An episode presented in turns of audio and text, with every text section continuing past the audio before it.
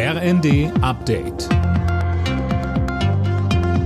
Stündlich neu. Auf den Punkt informiert.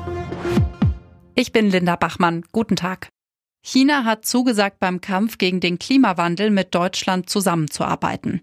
Das hat Ministerpräsident Li nach einem Treffen mit Bundeskanzler Scholz angekündigt. Dazu sagte Scholz, Wie China mit der Herausforderung des Klimawandels umgeht, hat entscheidende Bedeutung. Wir wollen deshalb China unterstützen, dass sein Beitrag entsprechend ambitioniert ist. Wir wollen die deutsch-chinesische Zusammenarbeit im Klimaschutz verstärken.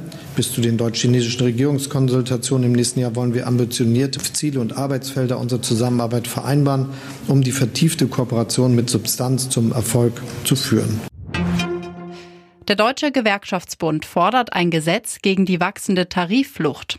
In der Augsburger Allgemeinen kritisiert DGB-Chefin Fahimi, dass Tarifverträge für immer weniger Beschäftigte gelten. Staatliche Gelder dürften deshalb nicht an Firmen ohne Tarifvertrag und Mitbestimmung fließen.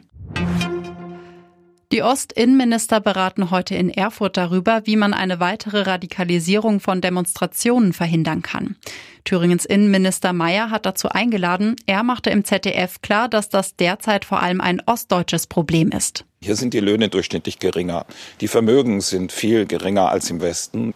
Ich glaube, hier sind soziale Themen, die eine Rolle spielen. Aber es geht natürlich auch um das Thema Demokratie an sich. Wie können wir die Demokratie stärken?